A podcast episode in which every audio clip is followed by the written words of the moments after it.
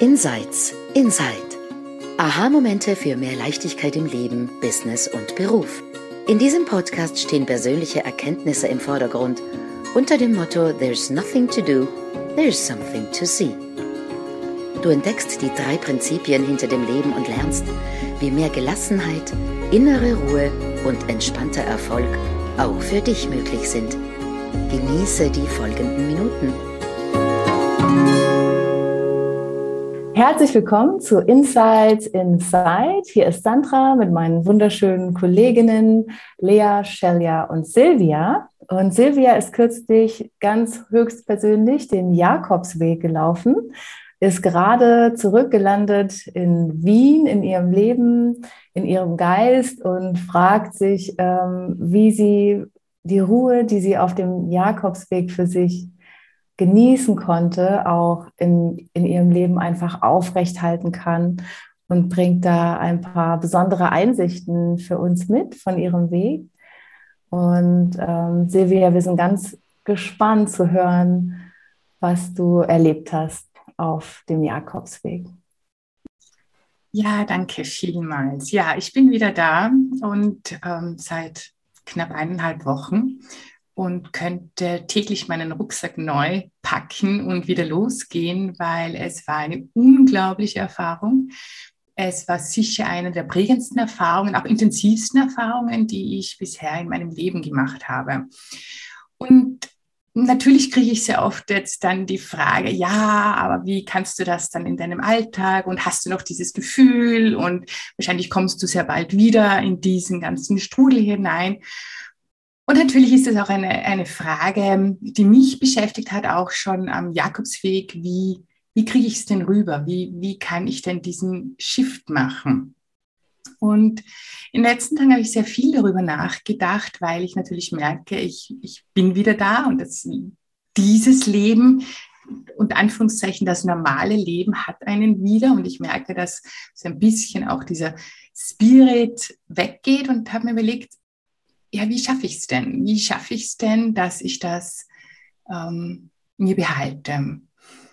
Und dann kam mir eigentlich eine andere Frage, wie schaffe ich es denn, dass ich, wenn eigentlich nichts los ist, wenn ich eigentlich nichts zu tun habe, außer ein paar Kilometer zu gehen, wie schaffe ich es da, trotzdem gestresst oder hektisch zu sein?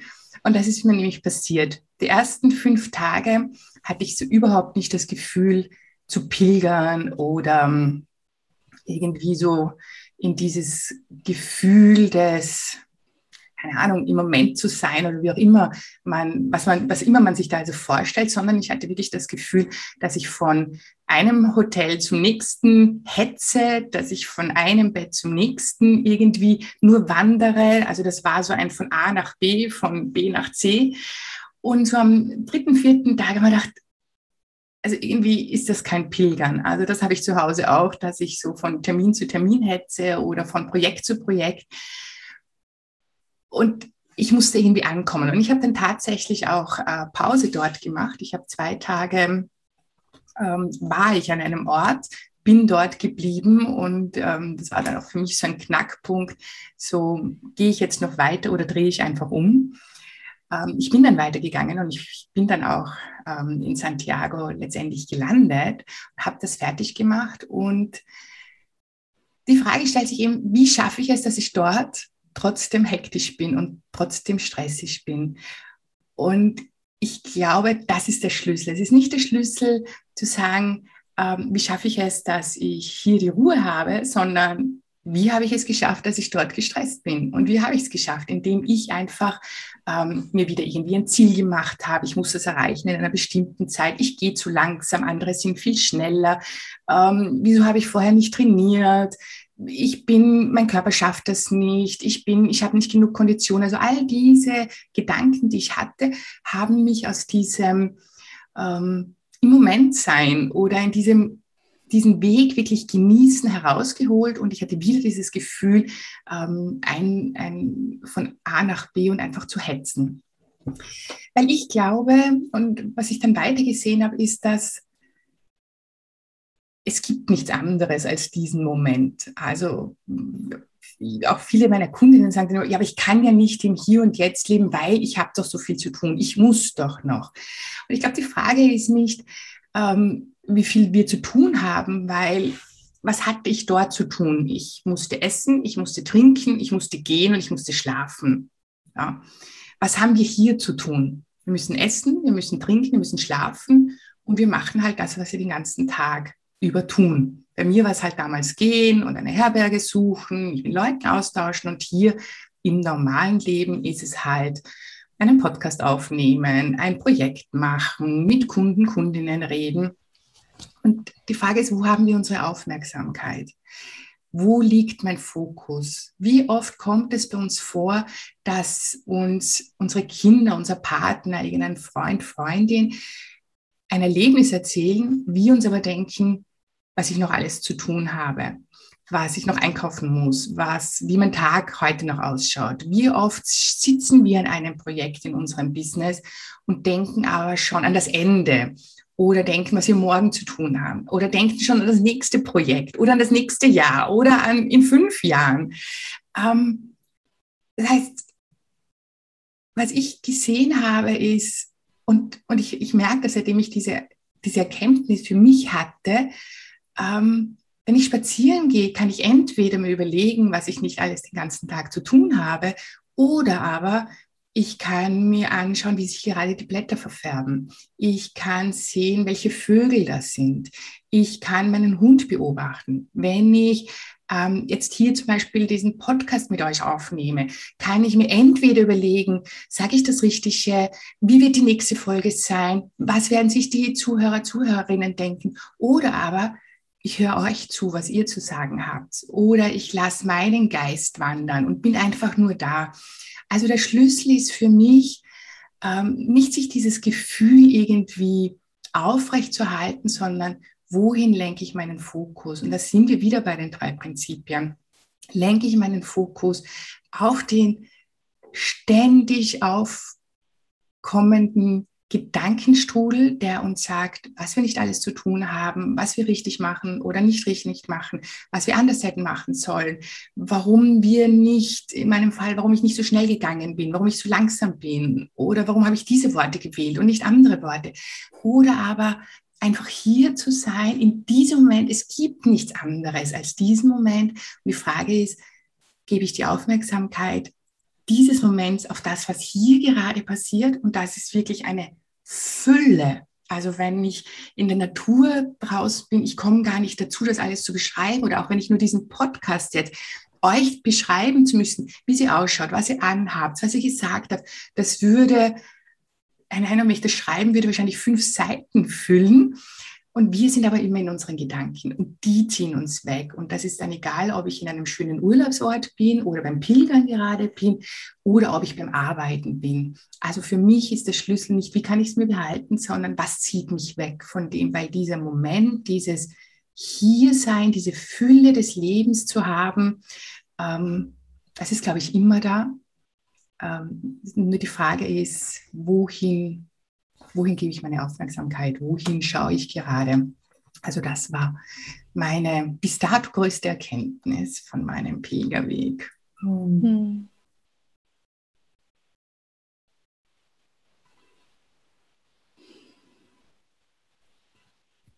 Mir fällt dazu ein, ein Video ein, was ich gerade kürzlich von Sid Banks gesehen habe. Und er hat ja selber gesagt, dass wenn er spricht, seine Intention ist eigentlich, den Intellekt der Zuhörer zum Einschlafen zu bringen, damit man jenseits der Worte fühlen kann, was er in, in seinen Zuschauern adressiert.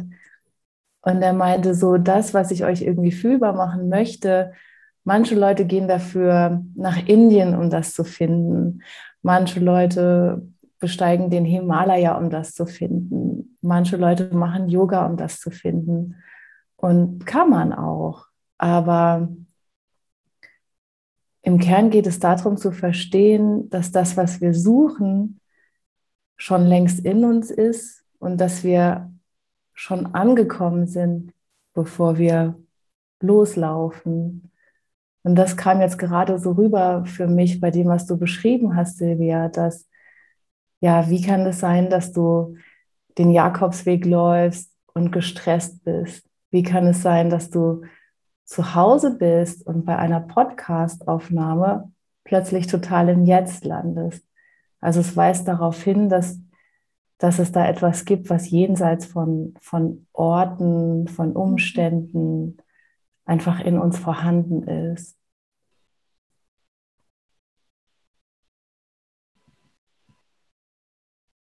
Ja, ja, absolut. Also das ist auch ähm, dieses bei sich landen. Also das waren auch die ersten Tage, ähm, wo ich das Gefühl habe, ich bin nicht bei mir. Ja, ich bin irgendwo, aber ich bin nicht bei mir. Und dieses Gefühl, bei mir zu sein, das habe ich eben dann dort irgendwann gespürt. Aber interessanterweise spüre ich es hier jetzt, seitdem ich dieses das gesehen habe, was mich denn immer weggetrieben hat, was mich von mir weggetrieben hat, spüre ich das noch viel, viel mehr. Also dieses angekommen zu sein, sagen, es ist hier. Es ist, mhm. es ist nirgends. Es ist nicht am Jakobsweg, es ist nicht im Urlaub, es ist nicht in der Pension, es ist nicht mit einem vollen Bankkonto, es ist nicht mit braven, ruhigen Kindern, die keinen Mucks machen, es ist nicht mit dem perfekten Partner, nein, es ist in uns und es ist, es ist immer da ganz gleich, ähm, ganz gleich, was wir tun. Ob wir ähm, gerade im Business sind, im Job sind, der Chef da hinten irgendwie plappert, wir einen, einen anstrengenden Arbeitstag haben. Es ist trotzdem, es ist einfach immer da. Und mhm. das zu wissen, dort einmal hinzuschauen und dort dieses Gefühl zu bekommen, das macht natürlich frei. Das ist, das ist Freiheit, weil dann weiß ich, was mich stresst. Dann weiß ich, was mich da rausbringt. Und ich weiß aber auch, wie ich es wieder bekomme, einfach indem ich hier lande, indem ich einfach einmal hier schaue, okay, was ist denn jetzt gerade? Ja. Beschreibst, finde ich, so wunderbar, wie einfach das es eigentlich ist.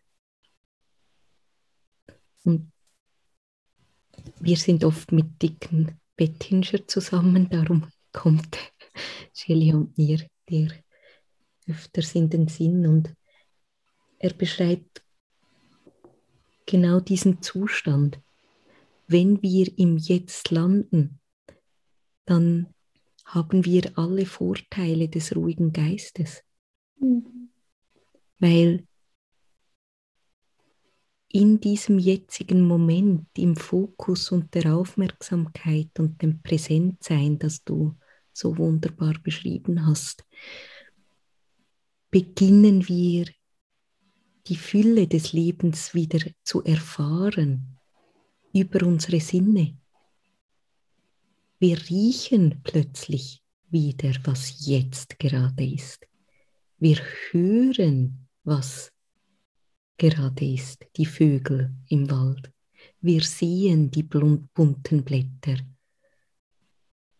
Und plötzlich wird es so offensichtlich, dass die Fülle der Reichtum, die Lebendigkeit in diesem Moment stattfindet. Mhm.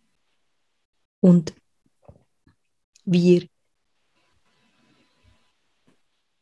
das nur wahrnehmen können, wenn wir eben ruhig werden im Geist oder uns nicht von der Verführung des Abschweifens ähm, einnehmen lassen, sondern wissend, ich kann zurückkommen. Und das, was du auch gesagt hast, Sandra, darum, darum funktionieren ja all die Techniken. Yoga, Meditation, Wandern, Himalaya, äh, in die Kirche gehen, was auch immer die Menschen ähm, tun oder taten, um den ruhigen Geist zu bekommen. Aber zu sehen, dass es nicht das Tun ist, eben es ist nicht der Jakobsweg, es ist mhm. zurückzukommen zum Moment und dann kann es der Jakobsweg sein, oder? Aber dann ist es aus diesem Wissen heraus, hm, ich habe Bock auf Jakobsweg und Yoga, Himalaya, was auch immer. Und dort finde ich das Hoffnungsvollste, das auch unglaublich Demokratische an diesen Prinzipien. Es ist für alle und es ist immer. Ja, und mit nichts, weil wir alle die Fähigkeit haben, ins Hier und Jetzt zurückzukommen. Mhm. Das berührt mich einfach immer wieder. Mhm.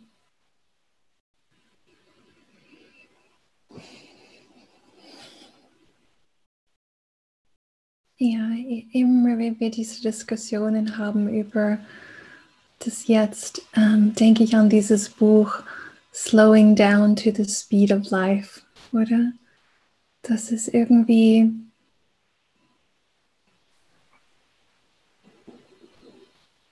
ein anderes Tempo in dem, in dem Jetzt. Und manchmal, mm, auch in unserem Business-Alltag, ich habe ein Gefühl für das Tempo, mit dem ich das Leben lebe oder das Tempo, mit dem ich durch das Leben gehe.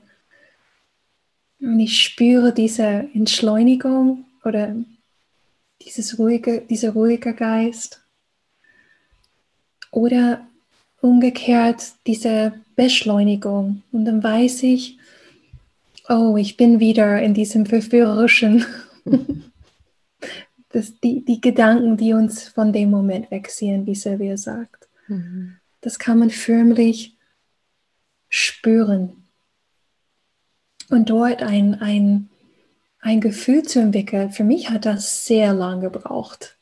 Ich war es mir so gewohnt zu rennen, ähm, mich wegziehen zu lassen in allen Richtungen gedanklich. Ja.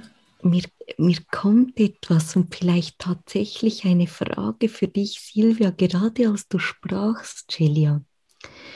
Weil Leute, die, die zu hören beginnen, die gehen immer wieder oder hören auch nicht denken. Mhm. Aber wovon wir sprechen, im Moment zu sein, bedeutet, mit den Gedanken sein zu können, die immerwährend auch sind und die wir fühlen, aber uns nicht damit zu identifizieren. Also dieser Unterschied auch, hast du den wahrgenommen, wurde dir so spürbar, auch eben in diesem Slowing Down? Also ich hatte ein ziemlich heftiges Erlebnis. Also ich bin ja, ich gehe gern, ich gehe gern mit meinem Hund spazieren, aber ich äh, wandere nicht wirklich gern und schon gar nicht bergauf. Also das ist für mich, das war immer ein, ein Graus, warum auch immer. Und die letzten zwei, drei Tage waren ziemlich bergauf. Das ist jetzt kein 3000er gewesen, aber doch stetig bergauf.